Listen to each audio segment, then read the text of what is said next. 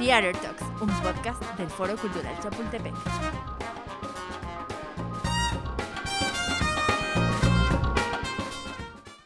Hola, yo soy Ceci Yáñez y les doy la más cordial bienvenida a esto que es Theater Talks, el podcast del Foro Cultural Chapultepec. Hoy es un día especial, estamos por terminar nuestra primera temporada, por lo tanto tendríamos que tener una invitada especial. Ella ha pasado casi la mitad de su vida dedicándose a lo que ama. Es sumamente disciplinada, entregada y apasionada en todo lo que hace. Es bailarina, políglota, terapeuta, mercadóloga y además es la mente maestra de este gran proyecto. Con ustedes, Angie Bisuet. Hola Angie, ¿cómo estás? Hola, bien, ¿y tú? Muy bien. Oye, este, está bien padre poder entrevistarte porque, pues como dijimos en la presentación, eres la mente maestra de este proyecto. Pero bueno, antes que otra cosa, quiero decirte que la gente te conoce eh, por medio de tu voz, en las presentaciones de cada video, en los playlists, en los podcasts, etcétera. Pero cuéntanos un poquito más de ti. Estaría padre que la gente supiera un poco más de Angie detrás de la pantalla. ¿Quién es Angie? Pues espero que ya me conozcan por mi voz, porque ojalá un día esta voz me dé de comer. o sea, Seguro. Me, me, da de comer, pero digamos, no como yo quisiera, ¿verdad? este, pero, pues no sé, a ver, dime qué quieres saber, qué quieres que te cuente, por dónde empiezo. Pues mira, eh, me gustaría que supieras, bueno, supiera la gente un poquito de quién es Anja, a lo mejor quién era de niña, cómo eres tú como persona. Ah, bueno, bueno, a ver, primero quiero empezar. Ahora entramos a lo demás. Primero cuéntanos de ti. Ok, primero quiero empezar con una acotación porque, bueno, o sea, aquí este, la gente no te había visto, siempre me habían visto a mí de, del otro lado, este, pero bueno, pues Ceci es eh, mi asistente aquí en el teatro y bueno, también me da mucho gusto, la verdad, que podamos hacer esto y podamos tener esta, esta interacción. Eh, y bueno, claro, tú me conoces, pero ¿quién era, ¿quién era yo de niña? Bueno, pues yo era una niña que este, jugaba a ser grande, ¿no? Okay. Jugaba a ser un adulto. Yo, este, desde como los nueve años, eh, me iba al despacho de mis papás y entonces, este, yo me llevaba en una, eh, eh, en una bandeja mi comida y entonces comía con los del despacho en la cocineta y entonces yo ya, o sea, iba a mi horario de trabajo y, este, y archivaba mis, mis, este, mis papeles y todo. Y entonces, este, ese era mi sueño de niña, la verdad, ser grande, ser, este, pues una empresaria o alguien que trabajara, ¿no? Entonces, este, digo que también jugaba las cosas pues normales, ¿no? O sea, jugaba las muñecas, todo eso, pero normalmente pues eso era lo que a mí me gustaba, ¿no? O sea, cuando mi, mi mamá tuvo una papelería, también iba luego a ayudarles a la papelería, este, y desde muy chiquita, eh, mi abuela tenía una amiga que tenía una agencia de viajes, entonces empecé a trabajar con ella este, en la agencia de viajes. Entonces, pues realmente era lo que a mí me gustaba, ¿no? Ya, eso, eso era yo de chiquita, o sea, iba incluso al club y en el club tengo amigas, pero que ya son señoras, ¿no? O sea, ya tienen 70 años, 60 años, entonces realmente a mí lo que me gustaba era pues juntarme con gente grande, hacer ejercicio, tomar el café, o sea, digo, mis amigas que, que son de, de, la escuela y eso, pues también eso, eso hacíamos, ya como a los 11, 12 íbamos este, a las cafeterías, tomábamos un café, jugábamos ahí, como que en la cafetería, eso, pero yo creo que ese siempre fue mi sueño, ser grande, o sea, ahorita estoy viviendo el sueño de mi vida. Justo es lo que te iba a decir, este, creo que te has convertido en todo eso en lo que jugabas realmente eh, lo has llevado a cabo súper bien. Digo, ahorita vamos a entrar un poquito más en detalle en todo lo que has hecho, pero literalmente eres quien estaba soñando de niña, ¿no? Digo, porque sí. yo, yo lo he visto, yo lo he vivido contigo y demás. Entonces, sí, lo has llevado a cabo perfectamente. Pero, ¿cuál fue tu primer acercamiento al mundo de las artes? ¿En qué momento eh, te empezó a gustar un poquito este mundo? Híjole, eh, desde bien chiquita, la verdad, este, eh, mis papás siempre fueron como de inculcarnos el deporte, este, el arte, de, de, que si nosotros queríamos hacer lo que sea, siempre nos daban como que las herramientas, ¿no? Pero yo me acuerdo que muy chiquita, este, mi mamá como que me llevó al ballet, a la gimnasia, este, y entonces yo como que dije, no, como que la gimnasia no es lo mío. Es como que desde muy chiquita, tipo, no sé, tres, cuatro años, este, me metieron a clases de, danza, más grande estuve en el jazz, entonces desde muy chiquita eh, fui bailarina y eso yo creo que, que, fue mi primer acercamiento. Ya un poquito más grande, este, un tiempo en escuela, estuve en, en clases de zarzuela, que no duró mucho tiempo, pero como, no sé, un ciclo escolar o así, estuve en clases de zarzuela, entonces realmente siempre he estado en contacto con el arte. Ok, oye, pero también te empezó a gustar el deporte. Ahorita dices que, que te diste cuenta que la gimnasia no era lo tuyo, pero tú estuviste en una competencia juvenil de gimnasia y natación. No, no, no concursando, pero como trabajando. ¿En qué momento sí, te nació esa, esa, o sea, cómo te llamó la atención el mundo del deporte también? Pues como te digo, mis papás desde, desde muy chiquitos nos inculcaron como que la parte del deporte y todo. Yo cuando, yo creo que yo aprendí a nadar antes que a caminar. Este, y la verdad es que ahorita odio, odio nadar, o sea, no es para nada lo mío. Eh, pero yo creo que desde muy chiquita, realmente eh, mi acercamiento, digamos, a la parte de la organización deportiva uh -huh. empezó cuando yo estaba en un club en el Casablanca satélite uh -huh. y entonces eh, ellos tenían un torneo internacional de tenis que se llamaba la Copa Internacional Juvenil de Tenis y en ese tiempo eh, dejaban que los usuarios nos, ap nos apuntáramos para ser staff de, eh, de, esos, este, de esos torneos.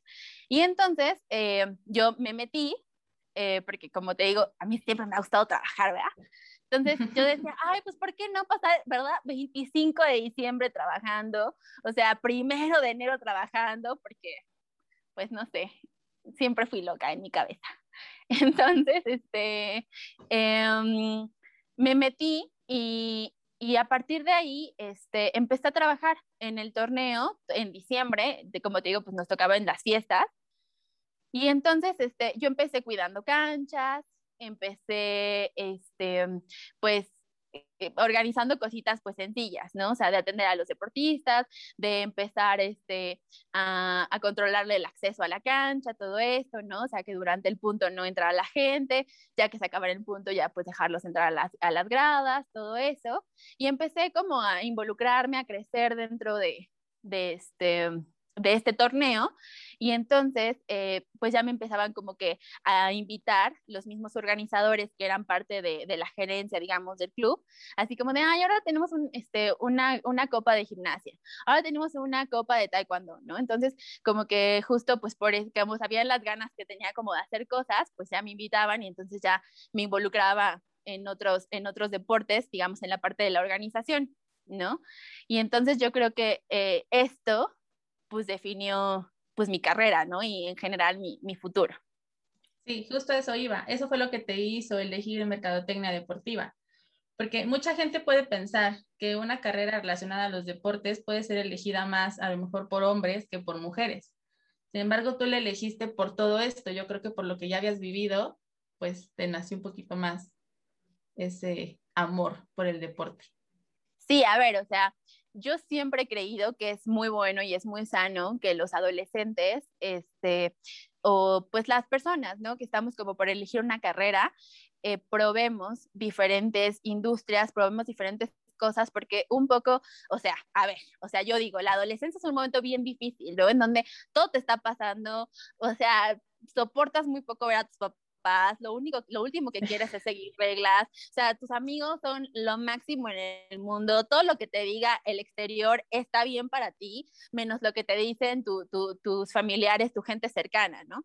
Entonces, estamos como en un conflicto emocional y nos hacen elegir la, la cosa más importante de nuestras vidas, que es tu futuro, ¿no? O sea, ¿qué carrera sí. vas a elegir a los 17 años? O sea, que somos, la verdad, unos bobazos, o sea, que de pronto pues no sabemos ni, ni, bien, o sea, si amanecimos de buenas, de malas, si tenemos ganas de existir ese día o no.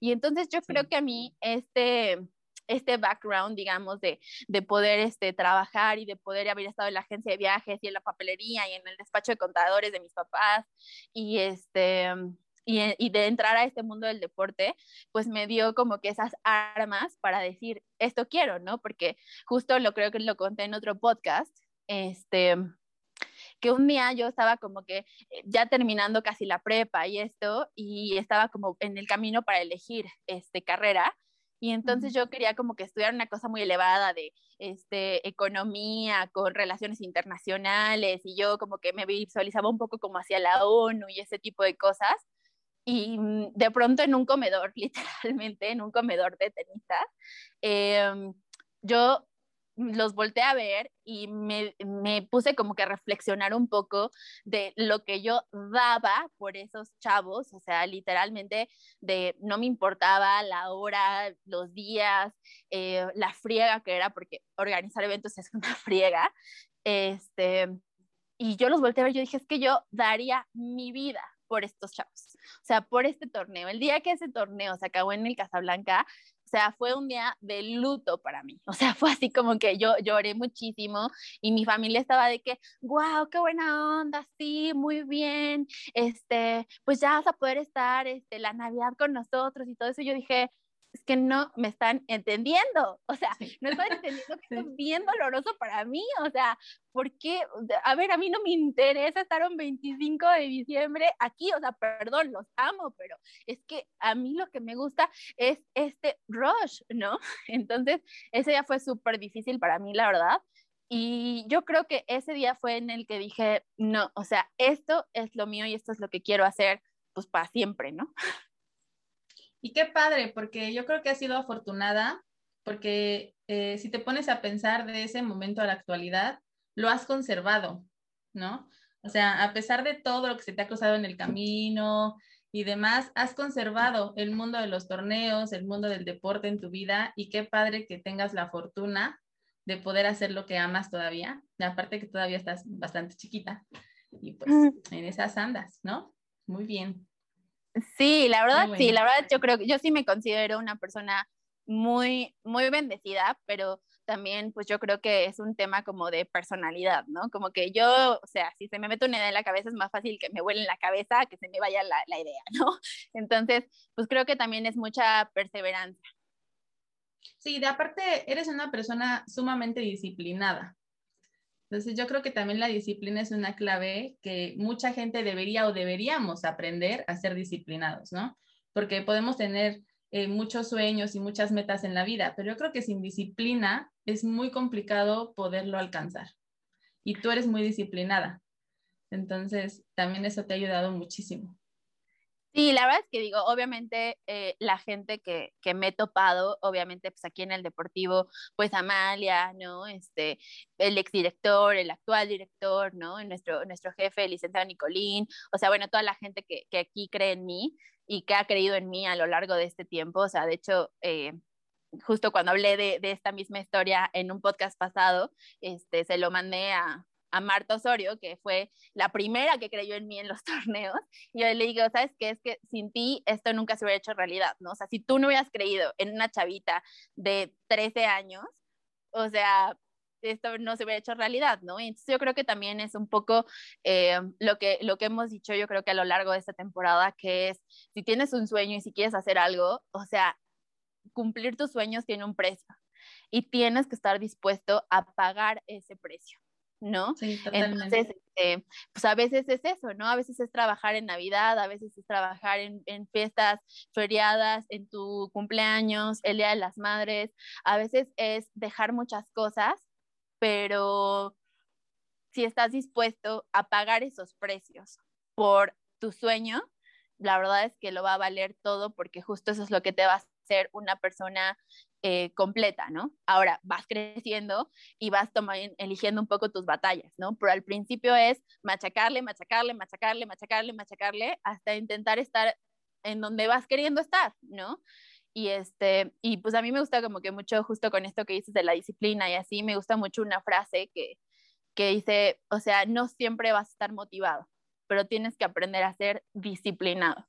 Entonces creo que eso es más importante, ¿no? Porque a veces vas súper motivado, no sé, ¿no? Justo con, con el ejercicio, ¿no? Y dices, no, sí, ahora sí voy a hacer ejercicio, este, no sé, dos horas por día, no sé qué, bla, bla, pero esa motivación te dura una semana. Y luego de que te agarras, o sea, tienes que agarrar de la disciplina y de decir, no importa si hoy tengo cólicos, si me duele la cabeza, si tuve un día pésimo, si me peleé con mi novio, si mi mamá me hizo una cara, si este, choqué el coche, o sea, no importa, ¿no? O sea, la cosa es que voy a hacer esto porque estoy convencido de que esto me va a llevar al lugar a donde quiero. Exactamente. Sí, sí, sí, 100%. Tienes toda la razón. Definitivamente es la clave para poder llegar a donde quieres y un poquito de lucha contra ti mismo, ¿no? También, porque eso que dices, no siempre estás motivado, ¿no? Pero pues tienes que dar un poquito el extra para poder alcanzar lo que, a donde quieres llegar, porque si no, vas para atrás de nuevo y pues finalmente no, no alcanzas, no alcanzas lo que, lo que quieres. Oye, y en este mundo del deporte en el que andabas, eh, viajaste a Normandía a, a unos juegos de equitación. Esto fue, yo sé, porque yo te conozco, que amas los caballos. ¿Fuiste a Normandía porque amas los caballos o te enamoraste de los caballos allá? ¿Cómo fue? ¿Cómo fue todo esto? Fíjate que es algo como que bien, bien raro, o sea, porque como que yo no había caído en cuenta hasta hace, pues, relativamente poco tiempo, pero en mi vida siempre hubo como que caballos, ¿no? Así como que ese, ese mensaje subliminal, ¿no? Y un día yo me di cuenta que estaba locamente enamorada de este animal que es maravilloso. Y después como que yo me puse a voltear a ver ahí en, mi casa, este, y mi papá ama los caballos. entonces en mi casa hay cuadros de caballos, estatuas de caballos, este, no sé, o sea, ya sabes, portallaves de caballos, o sea, hay caballos por todos lados, ¿no? Entonces yo creo que es algo como que mi papá me, me pasó y es una, es una pasión que los dos compartimos. Y este, y yo me fui a Normandía pues por todo este tema de la, de la mercadotecnia deportiva, eh, por todo este tema de, que me gusta la, la organización y, la gestión y la planeación de eventos y etcétera. Y entonces este, yo estaba como en la universidad, estaba súper metida en el tema de las federaciones y todo esto, y pues yo dije, la verdad es que en mi carrera, eh, si somos 20, este, los 19 de 20 eh, quieren eh, fútbol, ¿no? Yo decía, a ver, o sea, hay 485 deportes más, o sea, ¿por qué todos tenemos que querer dedicarnos al fútbol, ¿no? Entonces yo dije, no, o sea, a mí me gustan otras cosas, digo, aparte porque yo entré por esto, por el tenis, ¿no? Entonces justo me empecé a meter ahí a la Federación Internacional de Equitación y vi que estaban reclutando voluntarios para irse a el Mundial de Equitación en Normandía. Y entonces yo hablo francés y dije, pues a ver, ¿no? A ver qué pasa. Amigos, somos un montón en el mundo, seguramente habrá mucha gente que quiera meterse, pero pues a ver qué pasa. Entonces me metí a la, al proceso de selección, me hablaron un día, me hicieron una entrevista por teléfono, no sé qué. Les dije, bueno, pues yo sí hablo francés, sí hablo inglés, hablo italiano, pues este, va más o menos, pues va queriendo la cosa, pues ustedes díganme, ¿no? O sea, mi experiencia es esta, bueno, fueron ahí como varios filtros. Y al final me dijeron, ah, sí, perfecto, pues aquí te vemos entonces. Y entonces yo dije, bueno, pues ahí voy, ¿no? Y afortunadamente mis papás, este, que siempre me han respaldado, eh, pues me dieron la oportunidad y me pagaron el boleto y todo, y ahí me fui de voluntaria a hacer este, pues parte del, del venue principal de, del Mundial de Equitación. ¿Y cómo es, cómo es estar en, en un torneo o en un mundial eh, en la organización en el extranjero? ¿Qué, ¿Qué, tan diferente es de México? Este, pues mira, es muy similar en el hecho de decir, bueno, en el deporte aquí y en China este, son las mismas eh, reglas, ¿no? O sea, así como se hace el mundial en México, se hace en Taiwán y se haría en Indonesia y se haría en Australia porque todos estamos regidos por una federación internacional.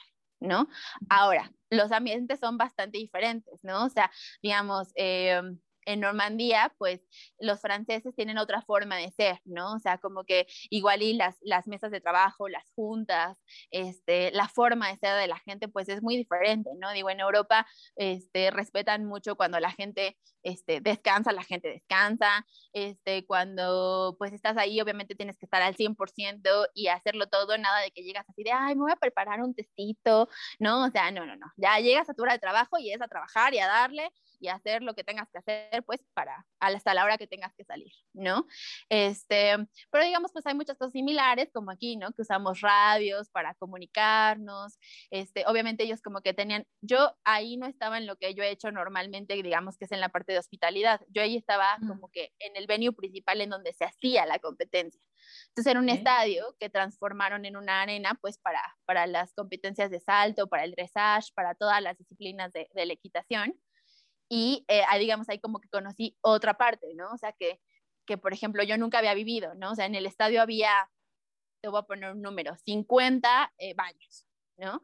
Y entonces de pronto empezábamos a tener problemas de que se tapaban, de que se acababa el papel, de que estaban sucios y no sé qué. Y entonces, este, pues un día en la noche, ya después de que se terminó todo, ahí voy yo con un compañerito a, este, a etiquetar todos los baños, para que entonces cuando nos dijeran, oye, está sucio el baño, nos dijeran, ah, el baño C45.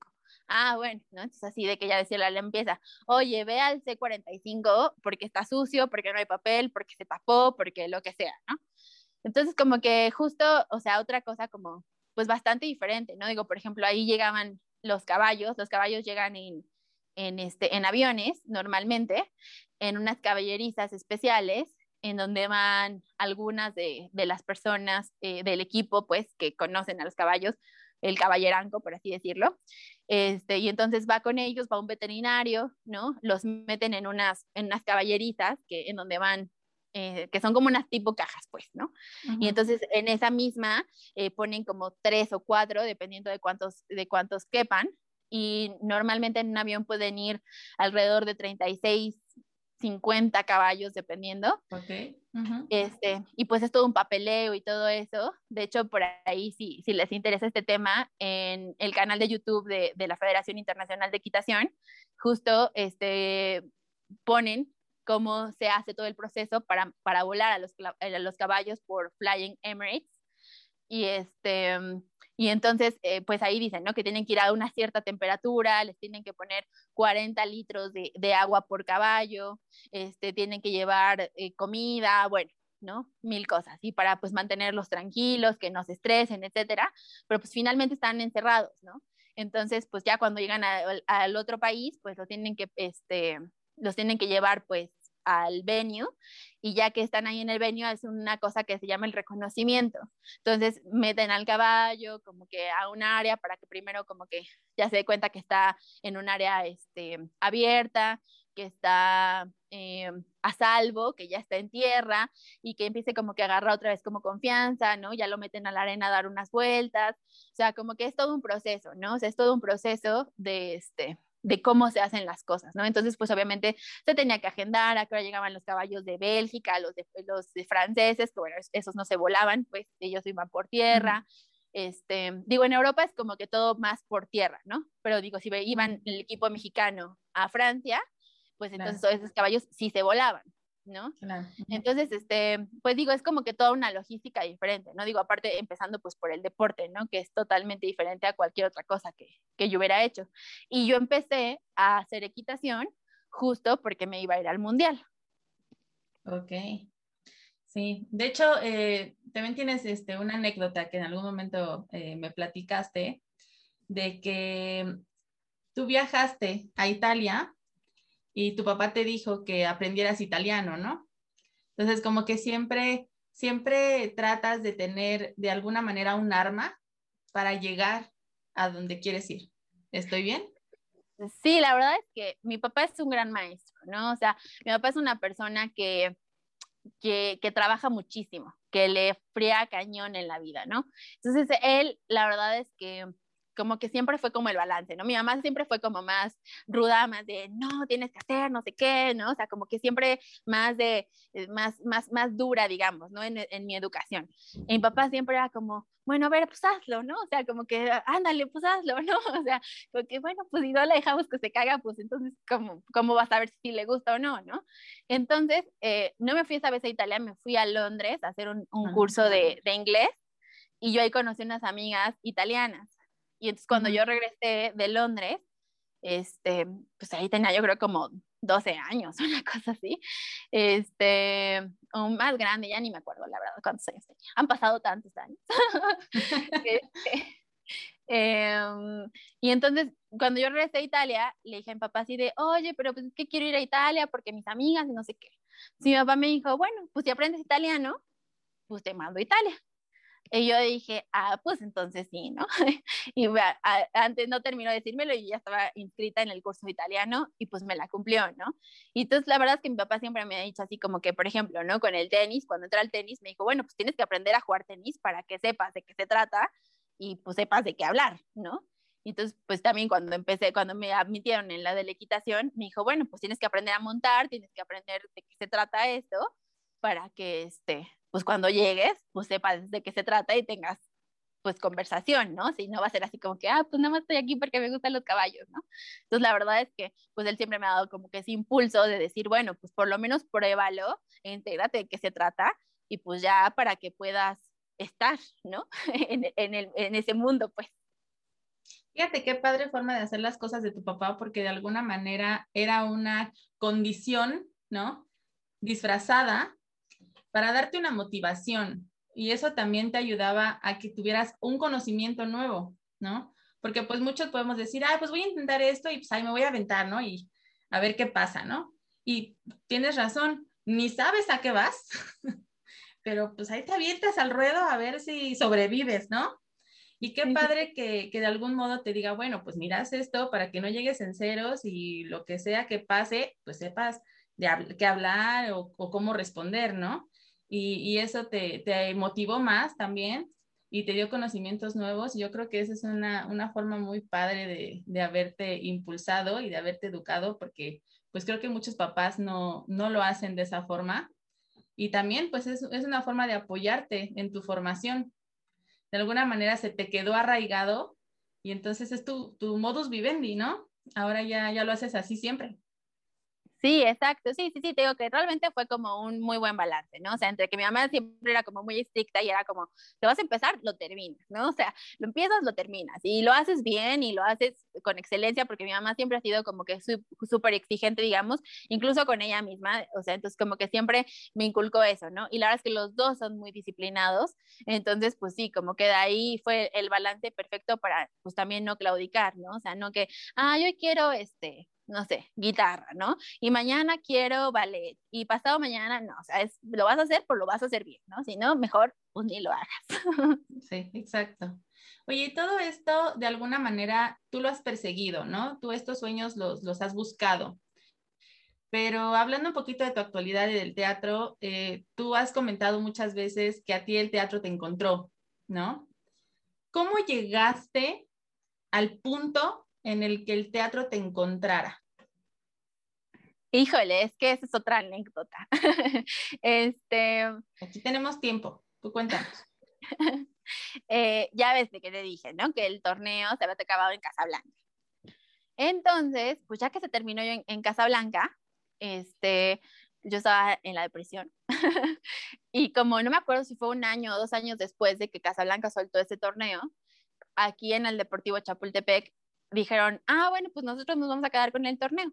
Pero pues claro, aquí, eh, a ver, tenemos un, un estadio importantísimo que tuvo figuras del tenis a nivel internacional, de figuras nacionales del tenis. Este, hemos tenido torneos muy importantes, Copas Davis, o sea, la verdad es que somos eh, una, una de los hitos más importantes, digamos, en el tenis en la Ciudad de México, por lo menos. Uh -huh. Y este, pero nunca habían hecho un torneo como ese, ¿no? Entonces, pues obviamente tampoco era tan fácil, digo, tú lo has vivido conmigo, tampoco es tan fácil hacer ese torneo. Y entonces dijeron, no, pues necesitamos a alguien que venga, ¿no? Entonces, bueno, a mí una persona de Casablanca me jaló con él para, para hacer aquí el torneo y enseñarles al Deportivo Chapultepec cómo se hace el torneo.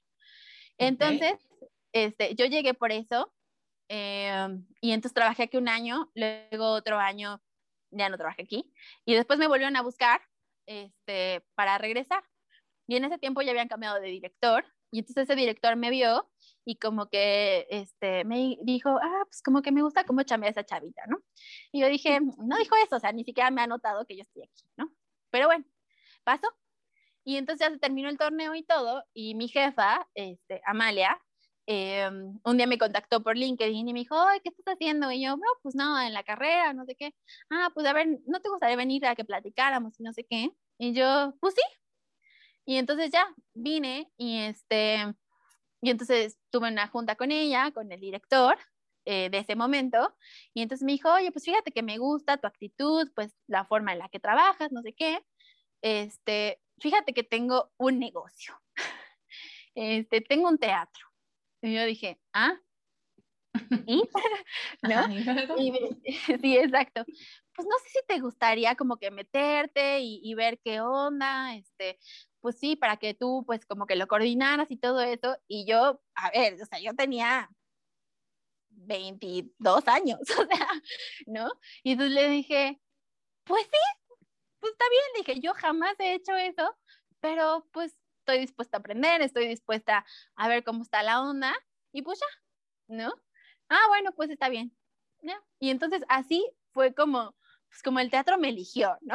o sea, creo que en ese momento dijo, tú vas a ser nuestra nueva teatrera, ¿no? Y entonces, este, pues así fue como llegué, ¿no? O sea, de una forma como, pues bien rara, ¿no? Digo, a través del deporte, o sea, de una forma como que, pues no sé, todavía hoy, y lo platicábamos con Amalia hace, hace poquitas semanas, o sea, pues no sé en qué momento se me ocurrió a mí que a esa edad tú pues podías hacerlo, ¿no? Y al final pues sí pudiste, ¿no? Entonces, la verdad es que, pues no sé, o sea, fue como algo bien mágico y la verdad es que en ese momento no tenía yo tantas expectativas eh, al respecto, pero creo que, pues que ha sido una coincidencia muy afortunada, ¿no? O sea, ha sido como que una de las cosas más afortunadas que me han pasado en mi vida. Sí, cuando un sueño te lleva a otro, ¿no? Curioso, bastante curioso. ¿Y cuál fue el reto uh, más grande al que te enfrentaste llegando al teatro? Pues eh, a los chavos, a los técnicos. O sea, porque en ese momento, pues obviamente, pues estaba bien chiquita, no sabía nada de teatro.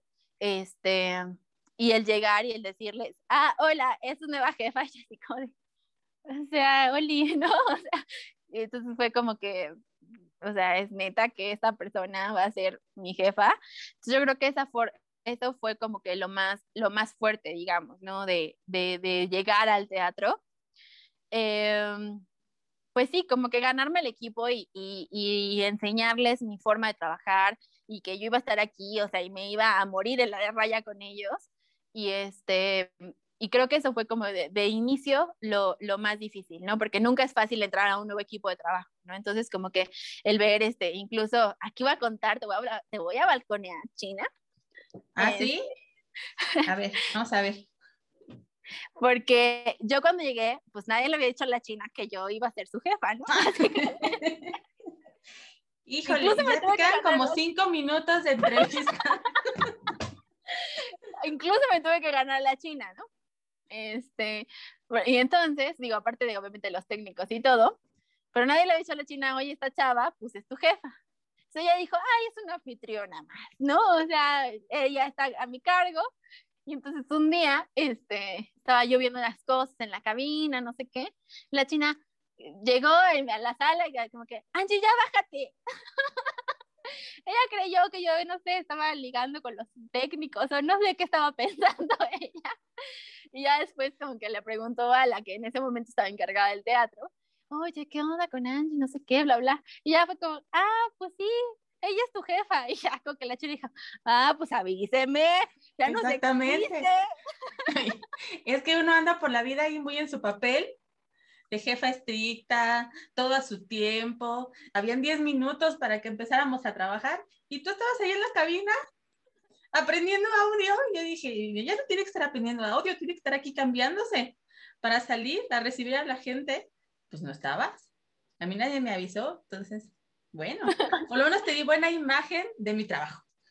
Exactamente, sí, sí, sí, o sea, digo, obviamente todas estas cosas pasan, ¿no? O sea, porque pues es normal, es normal y al final, pues bueno, ¿no? O sea, digo, yo cuando entré, pues como que dije, ah, pues yo le entro a todo, ¿no? Que si hay que correr de arriba para abajo para entregar los boletos, de, digo, los regalos de la rifa, pues corro, ¿no? Que si hay que subirse al telar, pues me subo. Que si hay que aprender a usar un taladro, pues me, me aprendo, ¿no? Entonces creo que también eso pues ha sido como padre, ¿no? Que también no, no me cierra decir, ay, no, yo eso no lo voy a, no lo voy a hacer. Ah, no, eso no me corresponde, ¿no? O sea, como que pues hay que entrarle a todo, como lo hemos hablado en otros podcasts, de decir, bueno, pues a veces tienes que tener esa humildad de decir, a ver, ni lo sé todo, ni lo voy a saber todo, este, pero pues por lo menos me empapo de todo lo que pueda para que pues nadie me, me vea, ¿no? La cara. Claro, ¿no? Y aparte, este, qué padre que digo, con el tiempo eh, también pues los chavos te, te, supieron cobijar, ¿no? Y te supieron cuidar y enseñarte y todo, porque pues también el equipo es muy importante para que uno crezca y funcione, porque si no, imagínate. Y aparte, en, en este caso, que no llegaste con el conocimiento preparada para ver a qué te enfrentabas, en esta sí te aventaste al ruedo y fue al revés, llegaste como esponjita a ver todo lo que podrías aprender y a manejar este barco que hasta la fecha, pues ahí va, ahí va y lo has sabido manejar, creo yo, muy bien, la verdad. Gracias. Entonces, este, pues, pues qué padre que, que llegaras y que aquí sigas, ¿no? Haciéndola de todo. Y hablando de retos y todo esto, eh, con la pandemia, pues obviamente se cerraron los teatros, sabemos que ha sido bastante crítico para todo el mundo del teatro. Este, en, en nuestro caso, bueno, pues ha sido súper difícil porque pues se detuvieron las actividades, eh, qué hacer, ¿no? ¿Qué hace un técnico de teatro sin una función de teatro, ¿no? Y tú tuviste una magnífica idea, que fue Theater Talks, todo esto. ¿De dónde vino? ¿Cómo surgió Theater Talks? Híjole, pues mira, eh, de la necesidad de activarnos. O sea, esa es la realidad, ¿no? De la necesidad de activar. Eh, más allá, digamos, como de que de mis, de mis sueños, digamos, personales. Este, digo, porque yo como que siempre decía, ay, sí, no, yo voy a tener así como que un programa como el de Marta de baile ahí que platique de sus cosas con la gente, ¿verdad? Todo eso. Y yo siempre digo aquí en, este, en el podcast, ¿no? O sea, la gente me ve aquí como que, ay, yo hablo así, muy fluido, muy padre y todo, pero pues con la gente que es de mi confianza, porque si no lo conozco la gente, como que me cuesta más trabajo, ¿no? Este, pero bueno, digo, más allá de eso, digamos, por eso yo tengo eh, esta parte de, de, lo del podcast, pero de la necesidad de activarnos, ¿no? O sea, digo, creo que en esta temporada hemos aprendido mucho y hemos eh, recibido como que muchas lecciones de, de resiliencia y muchas lecciones de de empoderamiento también, ¿no? O sea, como de echarle ganas y echar esto para adelante porque pues no nos podemos quedar parados, ¿no? O sea, justo, eh, pues como dices, ¿no? O sea, el teatro ha estado parado, nosotros hemos estado parados por muchísimo tiempo, pero también llegó un momento en el que dije, híjole, es que esto no puede seguir así, ¿no? O sea, esto no puede seguir así porque si no, entonces pues vamos a dar como que más motivos de que se diga de que no están haciendo nada, no se están moviendo, no está viendo como que un, este, o sea, como que no se le ven las ganas, ¿no? De, de hacer cosas. Y entonces dije, no, o sea, tenemos que hacer algo, ¿no? Y entonces, pues, ¿qué había alrededor, digamos, en la pandemia? Pues contenido digital, ¿no? O sea, eso, ¿no? O sea, no, no había más, digo, hay quien ha hecho pues toda esta parte de, de obras de teatro, este, online, ¿no? Hay quienes hicieron como que adaptaron este, una obra como tal, la grabaron y la hicieron en streaming hubo quien, eh, no sé, o sea, eh, eh, se inventó una obra de teatro así por Zoom y entonces los actores estaban cada quien en su casa, pero interactuaban y hacían monólogos o hacían este, alguna obra, digamos, como con los elementos en su sala o con lo que tuvieran a mano. Este, hubo quien, eh, pues no sé, tuvo otras ideas, ¿no? De hacer cursos, de capacitar más personas, ¿no? De hacer pláticas. Y entonces yo también dije, bueno, pues, o sea, ahora sí que hay que entrarle al barco, ¿no?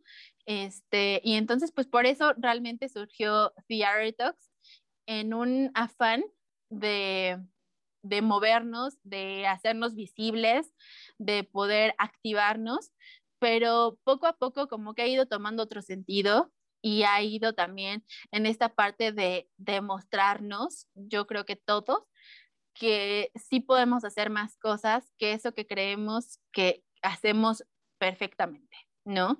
Y a esto también voy en el hecho de decir, a ver, o sea, como vemos, digo, yo siempre intento prepararme para mis cosas y yo siempre hago cursos de locución y sí he estado en, en cosas de dicción, de pronunciación y, y soy como muy clavada con eso, pero yo nunca creí que pudiera hacer esto, ¿no? O sea, de hacer una entrevista, este, a ver, tú y yo no sabemos hacer escaletas, pues, ¿no? Para hacer un, una entrevista, un programa y sin embargo, ya hicimos 15, ¿no? Este, no, yo no sé hacer un texto para que hagamos un video, sin embargo, lo hice, ¿no?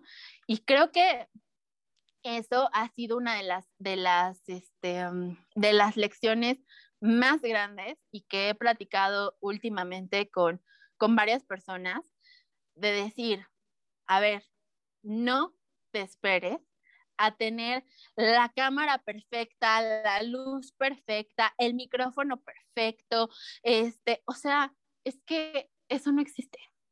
Es que eso no existe, o sea, es que voy a poner mi negocio hasta que pueda rentar un local de tales dimensiones.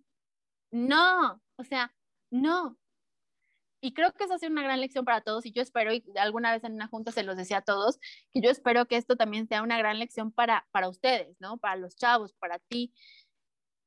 Se pueden hacer cosas con cero pesos, cero centavos.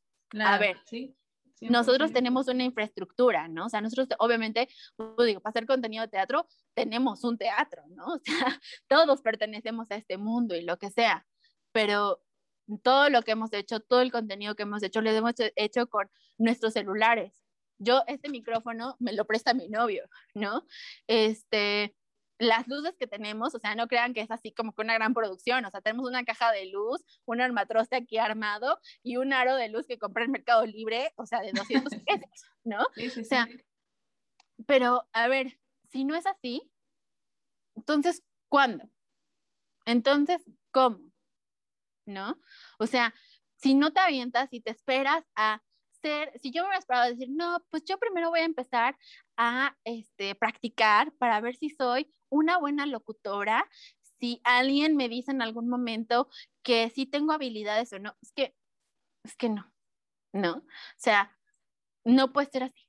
Entonces, justo pues fue así, ¿no? O sea, y yo era lo que les decía al principio, ¿no? ¿Cómo lo vamos a hacer? No sé, esto es prueba y error. ¿No? Agarren sus teléfonos, piensen en algo, o sea, y vamos viendo, ¿no? O sea, vamos viendo, ¿no?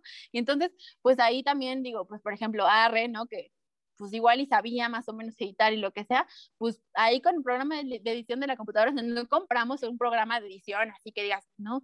Y lo hemos hecho, ¿no? O sea, lo hemos sacado adelante. Entonces yo creo que esa es una gran lección también para mí y para y que quiero pues compartir con todos los que escuchen este podcast, que es hazlo. Con lo que tengas, empieza hoy, ¿no? O sea, no te esperes, o sea, no te esperes a ser el mejor, no te esperes a que la gente te valide, no te esperes hasta que te digan que sí eres el mejor en lo que, o sea, no. Hoy, si quieres vender postres, hoy, con el hornito de tu casa, con tu hornito eléctrico, eh, compras gelatinas, no sé, poco a poco va a ir dándose la situación, poco a poco van a ir dándose las cosas, pero si yo me hubiera esperado a tener una gran infraestructura, una cámara fregoncísima, un micrófono fregoncísimo, no hubiéramos empezado esto. Y es lo que yo un poco compartía la otra vez este, con mi novia y le decía, a ver, o sea, igual y en cinco años yo voy a volver a ver estos videos y voy a decir, ¿cómo se nos ocurrió grabar así? Pero era lo que teníamos. Pero lo sacamos adelante, o sea, lo hicimos, ¿no?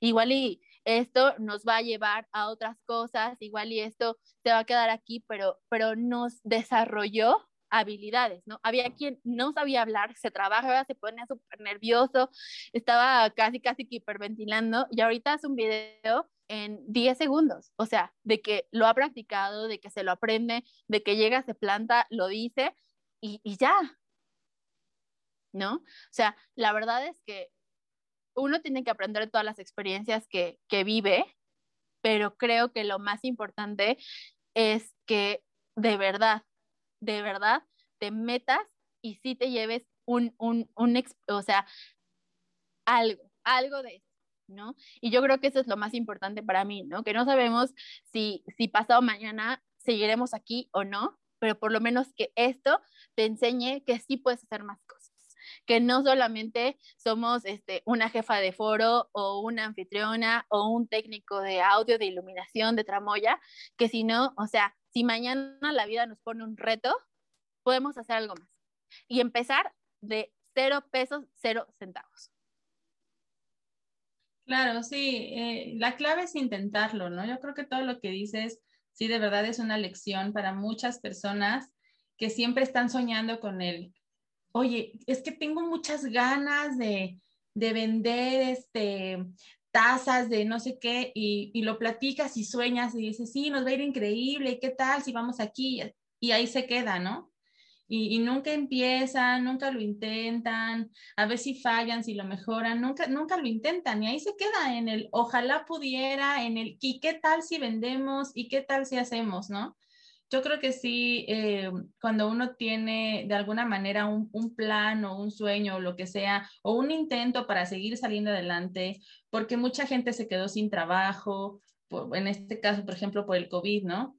Que se quedaron sin trabajo, sin ninguna oportunidad, que quebraron sus negocios o lo que sea, que siempre haya, eh, pues, ese, esas ganas de, de hacer algo nuevo y que no sabes realmente si, si eres bueno o no. A lo mejor hasta descubres que tienes otra cualidad como, como nosotros, ¿no? Pues no sabíamos hacer una entrevista, ¿no? ¿Y cuántas hemos hecho, ¿no? O, o, los chavos también que pues también han demostrado que tienen conocimientos, ¿no? Que no nada más están aquí abriendo y cerrando un telón. Hay muchas cosas atrás, para construir una escenografía, para llevar a cabo una obra de teatro y que mucha gente no lo sabe y no sabe lo que representa un técnico de teatro, de tramoya, de audio, de iluminación, ¿no? Y ellos pues lo han mostrado, ¿no? Entonces yo creo que también, sobre todo con nosotros ha sido un poquito el amor que le tenemos a este lugar, que nos ha hecho seguir haciendo más videos y seguir intentando y que te está girando ahí el cerebro para ver qué más ideas hay y demás pero creo que sí, sí ha sido una gran idea esto, esto de los videos, que ha sido un reto para todos, pero definitivamente eh, nos ha demostrado a nosotros mismos que podemos hacer muchas más cosas, ¿no? Sí, la verdad, sí. Y aparte yo creo que ha sido una experiencia muy padre. Digo, también el hecho de, por ejemplo, aquí en el podcast, invitar gente que no es tan popular, digamos, o sea, porque podríamos pedirle a muchos artistas así que venían y todo, pero ¿qué les vas a preguntar a los artistas? Lo mismo que les preguntan en todas las otras entrevistas, ¿no? Ay, ¿cómo llegaste a la actuación? Ay, este, y tu último proyecto. No, o sea, también mostrar justo a todas las personas que como nosotros no se ven, ¿no? Dentro del teatro, o sea, porque igual la gente llega, entra a la sala, ¿no? O sea, y, y sí, pues ya hay una chava que pasa, le da su, su, programa de mano, le corta el boleto, no sé qué, pero un poco como que tenemos esta idea de que las cosas se hacen automático, ¿no? O sea, como, como justo lo hemos platicado, lo que la gente dice, ah, pues nada más estás haciendo un video. Hacer videos es una friega.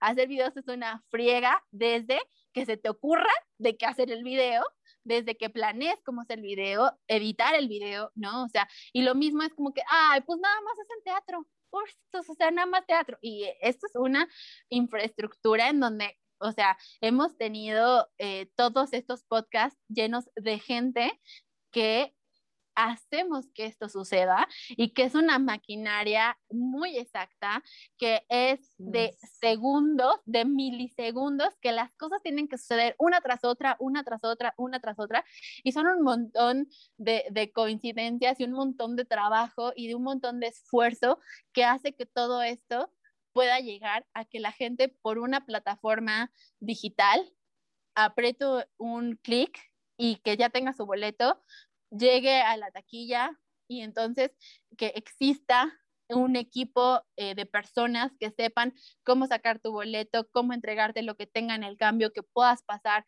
al lobby, que puedas comprar un dulce, o sea, y que ah, después de ahí, o sea, entres a una sala, sepan guiarte, sepan a dónde llevarte, ¿no? Y que tengas una experiencia segura, grata e inolvidable, ¿no? Entonces, somos muchísimas personas las que trabajamos en pro de que todo esto suceda de, de, de la mejor forma posible. Entonces creo que también ese también fue un poco el objetivo, el visibilizar a todas esas personas que que no tenemos en mente que sucedamos, ¿no? O sea, desde quien imprime las lonas, quien hace los programas de mano, todos los diseñadores, todos los vestuaristas, ¿no? El director técnico, pero el director escénico, pero el productor, pero incluso la persona que escribió esa obra, la adaptó, le puso la música, o sea, quien hizo los equipos de audio, de iluminación y todo eso para sacarlos al mercado y que tuviéramos personas para comprarlo. O sea, son un montón de cosas que tienen que eh, coincidir para que esto suceda. Así es, exactamente. Pues sí, ojalá que, que todo esto deje un poco de, de huella en la gente que, pues también el teatro es fundamental, el mundo de las artes es fundamental para vivir, definitivamente, ¿no? Y mucha gente no es consciente de eso. Y atrás de todo esto hay mucha gente también que tiene vida y que necesita comer y que necesita seguir adelante y salir y demás. Y creo que estos, estos podcasts han enseñado, como bien dices, todo esto, ¿no? Todo este mundo detrás que también hace que esto funcione y que esto siga vivo porque si no, imagínate, ya estaríamos todos perdidos. Claro, y también, o sea, obviamente nosotros tenemos una gran plataforma que, que es el Deportivo Chapultepec, que son nuestros usuarios, que son toda la gente que nos sigue en las redes sociales. Y, y, bueno, eso por un lado también nos hace como visibles y, y, y no empezamos, digamos, de cero a ganar seguidores y, gente que nos pudiera ver, etcétera, ¿no? Aparte digo, de toda la gente de teatro que nos conoce y que nos hace favor también de vernos y así, pero también esto yo creo que, que no sucedería si no tuviéramos a, toda la gente, digamos, cercana, familiares, amigos, etcétera, que nos ven, ¿no? O sea, porque yo a veces digo, ay, pues esto nada más lo vieron 70 personas, ¿no? O 6 personas. Pero yo digo, bueno, pero no sé ni, ni siquiera quiénes fueron esas seis personas, ¿no? O sea, ¿no? Y entonces como que esa, esa parte de exponerte y que haya gente que te vea y que haya amigos, etcétera, familiares que te impulsen te digan, oye, qué padre, escuché esto, qué bien están haciendo aquello, oye, qué buena onda. Eh, por, por ellos también nos seguimos animando de hacer esto, ¿no? O sea, porque justo, ¿no? O sea, a veces dice la gente, ay, no sé, ¿no? Por ejemplo, ahorita que nos vamos mucho por los números y las estadísticas en redes sociales y cuántos likes y cuántos no sé qué, o sea, a veces dice la gente, ay, no, no sé, tienes mil suscriptores. Son poquitos. O sea, poquitos con respecto a qué. O sea, yo no sé ni siquiera si tengo mil amigos. O sea, no, estoy segura que no tengo mil amigos, ¿no? O sea, ¿no? O sea, meter mil personas a un teatro, o sea, es un poquito menos del doble de lo que cabe aquí, ¿no? Entonces, pues es eso, ¿no? O sea, digo, al final del día, pues es lo que decimos, ¿no? O sea, poco a poco vamos creciendo y poco a poco es, es esta situación, pero finalmente creo que también la gente de nuestra familia y todo, que sabemos que, que están viendo nuestros contenidos y que de pronto te dan una retroalimentación de, oye, qué padre esto, oye, qué buena onda aquello, oye, fíjate que sí te vi que no sé qué, o sea, entonces es como, wow, ¿no? O sea, sí hay gente que nos está viendo y sí hay gente que, que le está interesando por lo menos meterte, darle like y igual y si lo ven todo, pues es muy afortunado y si no lo ven todo, pues bueno, también está padre que, que por lo menos te apoyen y que digan, ah, sí, muy bien, miren lo que está haciendo mi familiar, ¿no? Entonces, este, pues no sé, o sea, yo creo que es una serie de cosas que, que, que sí nos dejan muchas lecciones, como, como ya te comenté, pero que también es un poco un apapacho al alma de decir, bueno, por lo menos estamos dejando ahí un precedente que esperamos que, que sirva y que pues le pueda cambiar la vida a alguien allá afuera. Sí, y que justo esa personita, eh, dos o tres, los que sean, también nos da la satisfacción de saber que ahí estuvieron, ¿no? Que ahí está viendo nuestro trabajo y que alguien este, puso atención y que está funcionando, ¿no? Porque aunque sean dos personas, bueno, por lo menos nuestro trabajo le está dejando algo a dos personas. Eso también es una satisfacción muy padre. Sí, que uno se vuelva fan de su propio proyecto.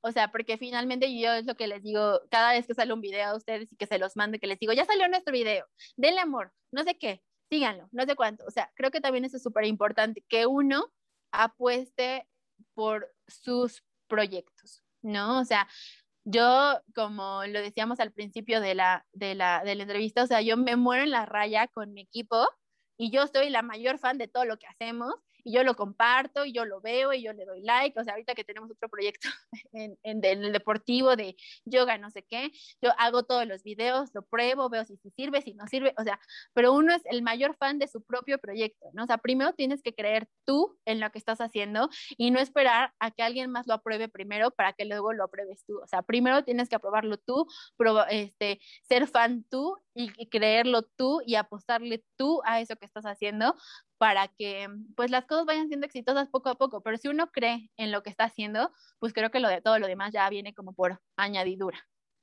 Así es. Oye, ¿y qué, y qué sigue? ¿Qué planes, qué planes tienes para ti, para, para este proyecto? ¿Qué sigue?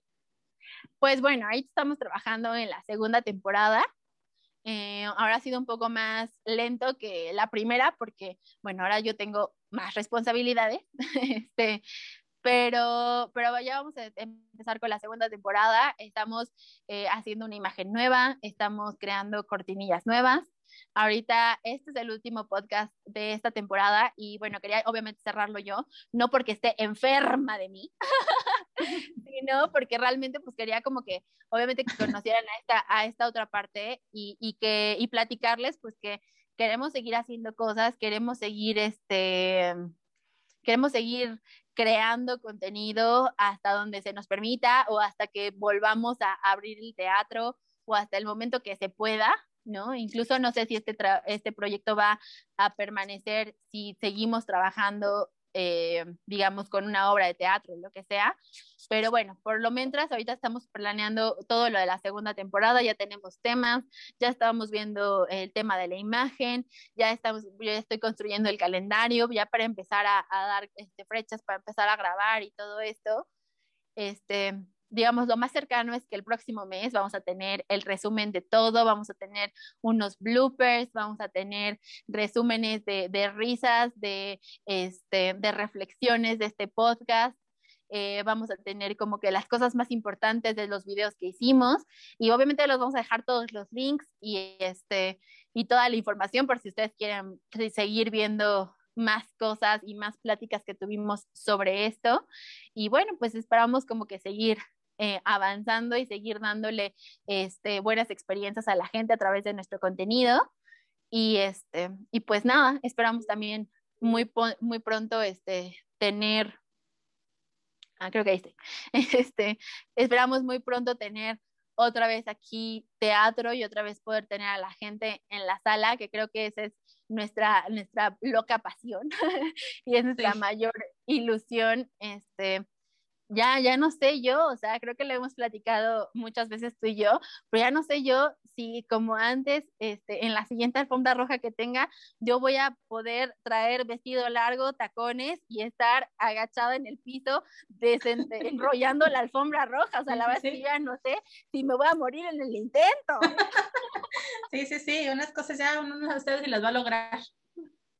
Exacto, ya no sé si voy a poder interactuar ahí con una persona que se esté quejando porque, no sé, llegó tarde y decirle, ay, perdón, ya no puede pasar. O sea, ya no sé si vamos a lograr esos temas, ¿no?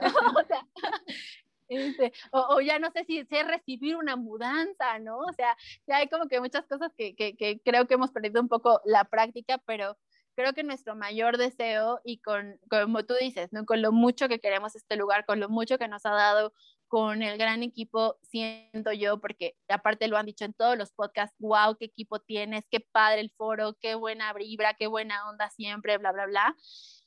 Creo que eso es lo más importante para nosotros, poder volver a tener aquí un espectáculo porque aquí hemos vivido de todo, hemos llorado, hemos reído, nos hemos enojado, nos hemos peleado entre nosotros, eh, nos hemos dicho nuestras cosas, nos hemos enemistado, nos hemos vuelto a ser amigos de todo, pero finalmente pues aquí estamos, a veces estamos aquí más tiempo que con, en nuestra casa, que con nuestras familias, que todo, pero hemos vivido tantas cosas y nos ha dado tanto este lugar que esperemos que se vuelva a activar y que, y que vuelva a, a tener esa magia y esa ese reconocimiento que, que ha creado ¿no? a lo largo de los años por todas las personas importantes y por todas las cosas importantes que han pasado por aquí y por toda la gente que lo quiere y que quiere regresar a esta sala y quiere regresar a este escenario y quiere volver a trabajar con nosotros. Creo que eso es lo más, más importante y lo que deseo de, con todo mi corazón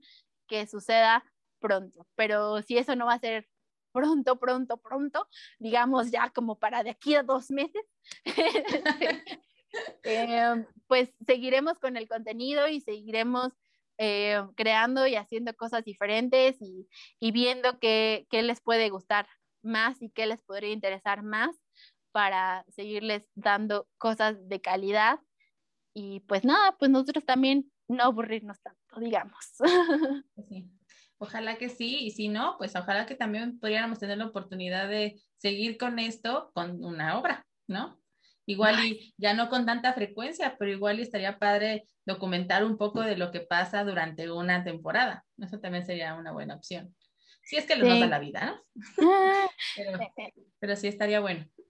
Exacto, pues sí, digo, a ver si hay, por ejemplo, Arre que nos está escuchando, a ver si no me dices tan loca de tu cabeza, ¿qué te pasa? Aquí. sí. 20 horas en el teatro, 20 horas, si tú quieres que yo edite un video, quizá va a suceder. Lo aviso, quizá va a suceder. Este, para que sepa de una vez. aquí estamos todos, este, la verdad es que haciendo un montón de cosas, cuando tenemos un montaje, cuando tenemos cosas, este, pues esto, son muchas horas aquí, es muchísimo trabajo, pero luego ya vuelve a venir otra vez la calma y quizá, como dice la China, pues no va a ser tan frecuente, no va a ser, este, digamos, como tan constante nuestros, nuestros posteos de contenido y etcétera, pero bueno, intentaremos seguir manteniéndolo este, vivo y pues mostrarles esa otra parte que tampoco han visto este, sí. de, del teatro, ¿no? O sea, creo que pues, está padre. La verdad es que hemos creado muy buenas amistades y hemos este, dejado como buenas impresiones en varias personas, por eso hemos tenido siempre invitados este, que nos quieren compartir y que quieren que, pues también, ¿no? Se exponga su trabajo y que estén ahí las cosas, digamos, en evidencia, ¿no? Pues sí. Oye, y volviendo un poco a ti, ¿tú cómo te ves en cinco años? Híjole, es que la verdad, mira, no sé ni cómo me veo el lunes, ¿no? este, digo, yo, yo planeo mucho, pero como que también justo este, es esto que ha pasado ahorita con, con el COVID, eh, yo que estoy como control freak y yo, o sea, soy la dueña del control en la vida y me encanta la planeación y yo, o sea, mi máximo así es hacer un timeline de cuándo van a suceder las cosas, por qué van a suceder, o sea, y tenerlo todo en perfecto orden y control. Este, con este tiempo, la verdad es que he aprendido un poco como a relajarme y decir, a ver, un día a la vez no un día a la vez. Lo que sí tengo muy claro es que digo, yo quiero seguir aprendiendo, quiero seguir este, en el mundo del entretenimiento, digo, no sé hacia dónde otro lado me podría llevar, si voy a seguir aquí, si voy a regresar al deporte, pero yo quiero seguir haciendo esto, quiero seguir en esta industria que, que es lo que más me llena y lo que más me gusta.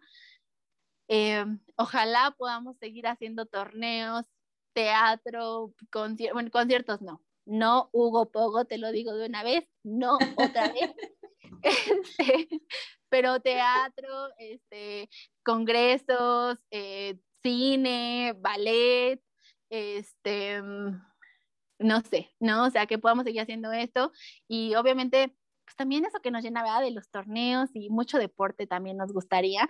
Pero bueno, lo que yo sí quiero es seguir en esta industria, me gustaría mucho incursionar en la parte de, de lo de la locución, digamos, en un ámbito mucho más profesional, en donde, como decía al principio, pues sí pueda vivir de, de mi voz y de, y de grabarme y todo esto, que aún no descubro la fórmula, pero la voy a descubrir, yo creo.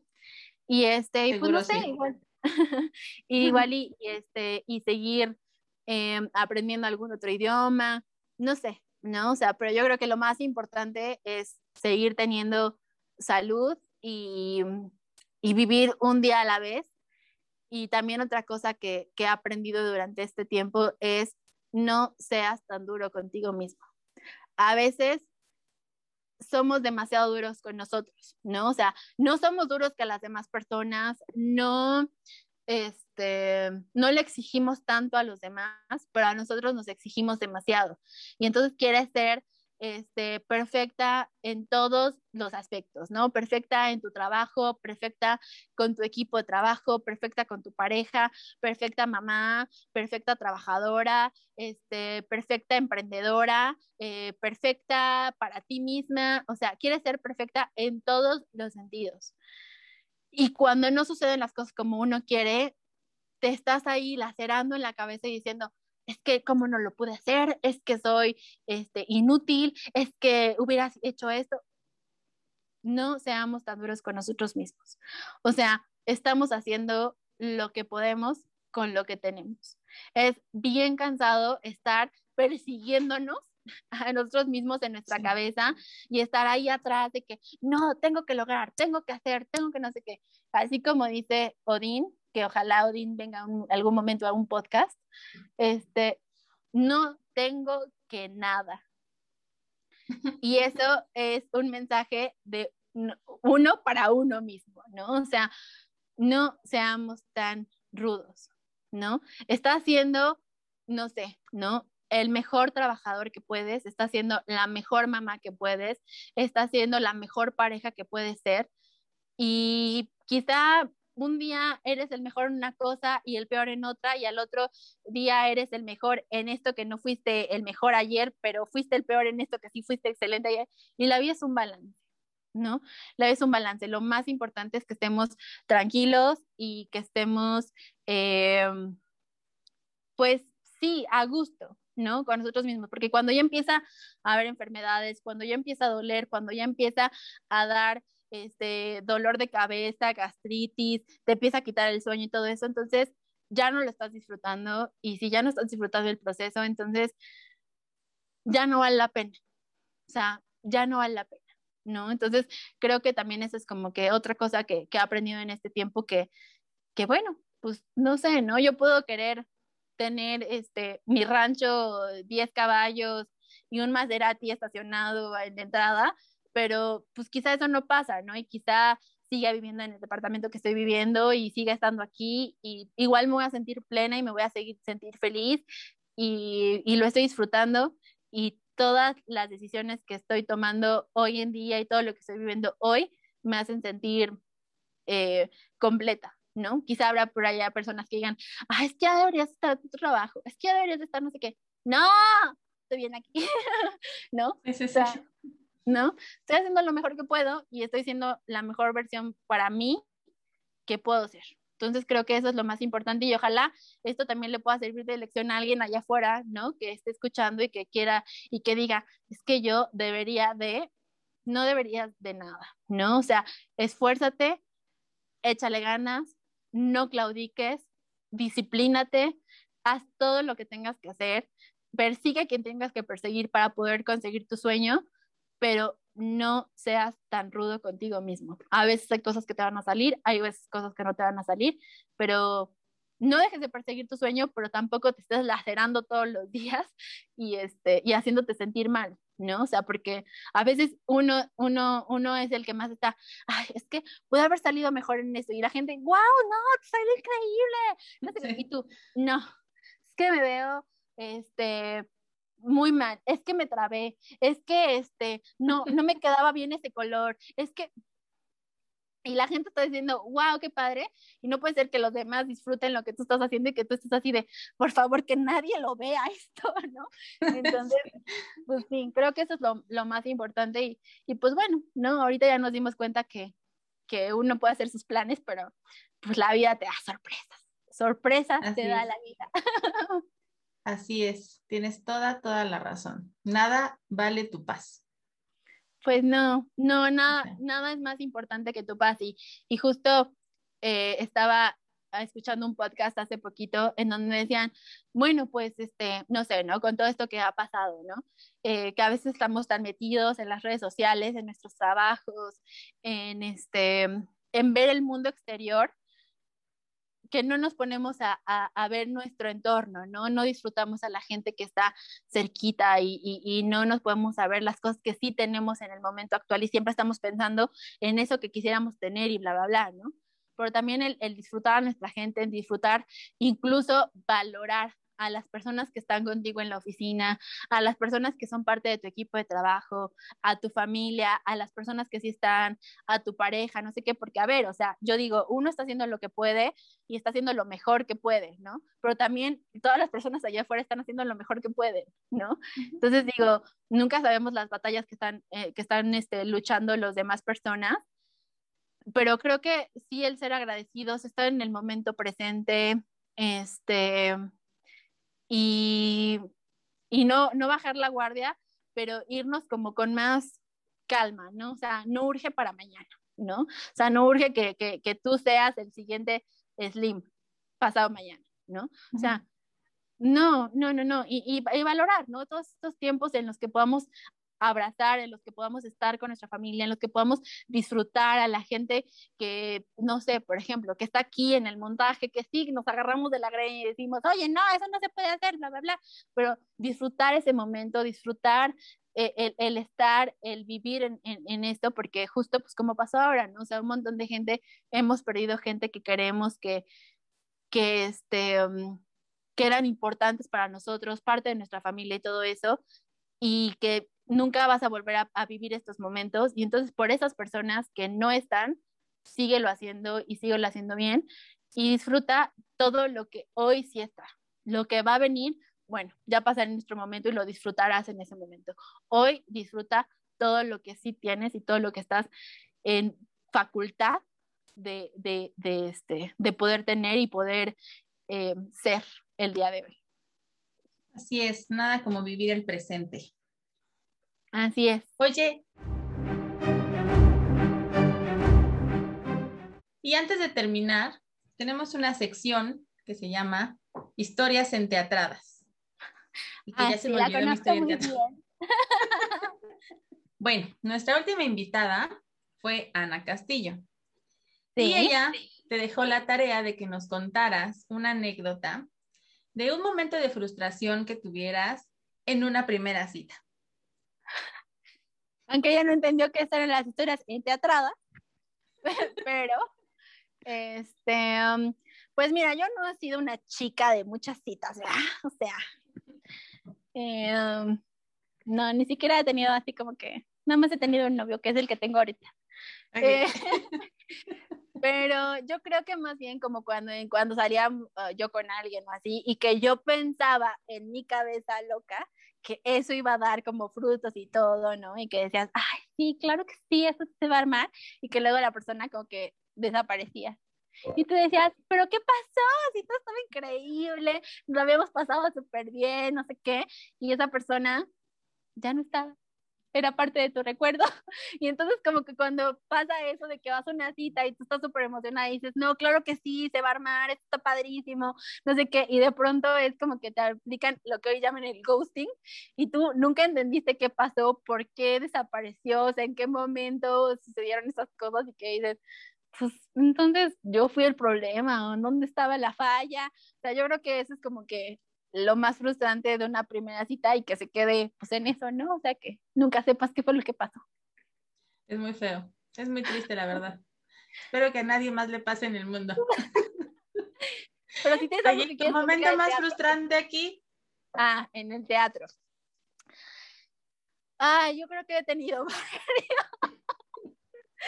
A ver, déjame pensar. Este... Um... Bueno, yo creo que los momentos más frustrantes es cuando uno planea todo, hace ensayos, pruebas todo, que todo esté bien, que todo corra perfecto, que todo el mundo sepa qué pasó y no sé qué, y que en el momento todo sea un desastre. O sea, ya se, se, o sea, no sé, se apagaron los micrófonos, ya tuvieron un ruido, no corrió bien la presentación, la luz no salió en el momento que tenía que salir, o sea, cuando tú dices, no manches, o sea, llevamos dos semanas haciendo esto, todo estaba bien, es más, hace dos horas todo corrió perfecto y en el momento no salió nada perfecto y ahí es donde dices, ¿qué está pasando? O sea, eso creo que es lo más frustrante. Como una maldición. Exactamente. Pues Yo ya, mira, cuando, paso, cuando pasan ese tipo de... No, te iba a decir que cuando pasan ese tipo de cosas, o sea, que cuando sé que va a haber un, evento así como difícil, yo ya desde una noche anterior ya tengo este eh, reflujo. Ansiedad.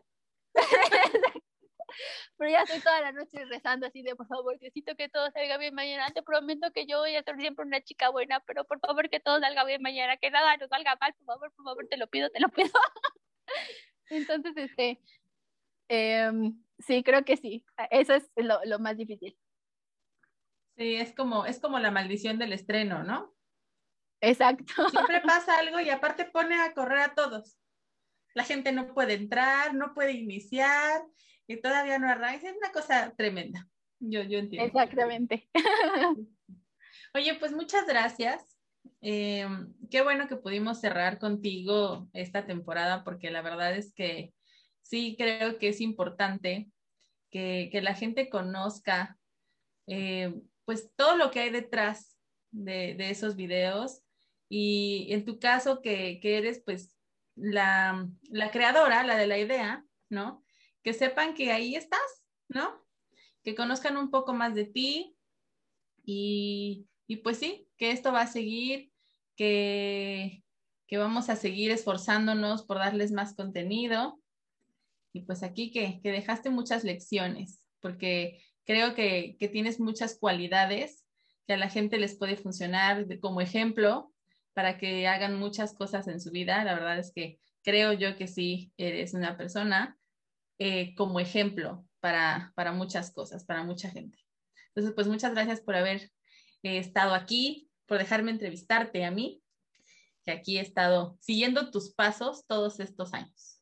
Mm, muchas gracias, muchas gracias a ti porque eres un gran equipo de trabajo, porque siempre este, hemos tenido altas y bajas, pero somos muy cómplices, somos muy, este, pues no sé, o sea, nos llevamos muy bien y siempre hacemos las cosas lo mejor que podemos hacerlo y creo que hemos creado como un, una muy buena complicidad y aparte pues una muy buena amistad y, creo que también hemos sabido como muy bien diferenciar entre el trabajo y la amistad y todo eso. De verdad, muchas gracias. Gracias también a todos los chavos por, por creer en mí, por seguirme en mis locuras, por a veces decir, oh, mi jefa, de veras, qué onda con ella, pero pues que siempre estén ahí este, echándome la mano y siempre le entren al ruedo con lo que les digo, si es lo que tengan que hacer darle un mensaje a su mamá de amor y pasión, o, decir lo que tengan que decir que les tenga que salir del corazón. Y gracias a todos por, por subirse a este barco, de verdad. No puedo estar más agradecida del equipo que tengo, de las cosas que hemos construido juntos. Y pues nada, yo espero que, que la vida nos permita seguir haciendo esto y estar muy bien, ¿no?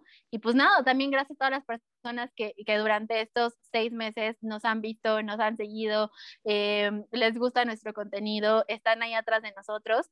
Y pues nada, Ojalá mm, y, y, Rosita pudiera ver esto, pero esto va para ti, ahí en el cielo. Te amo. Bueno, pues muchas gracias. Gracias. Te queremos mucho a todos. Yo también los quiero. Ahí nos vemos muy pronto. Muchas gracias por haber estado con nosotros. Espero que hayan disfrutado esta entrevista tanto como yo la disfruté. No olviden ver todo nuestro contenido y el resumen de la primera temporada y, por supuesto, no se pierdan nuestra segunda temporada.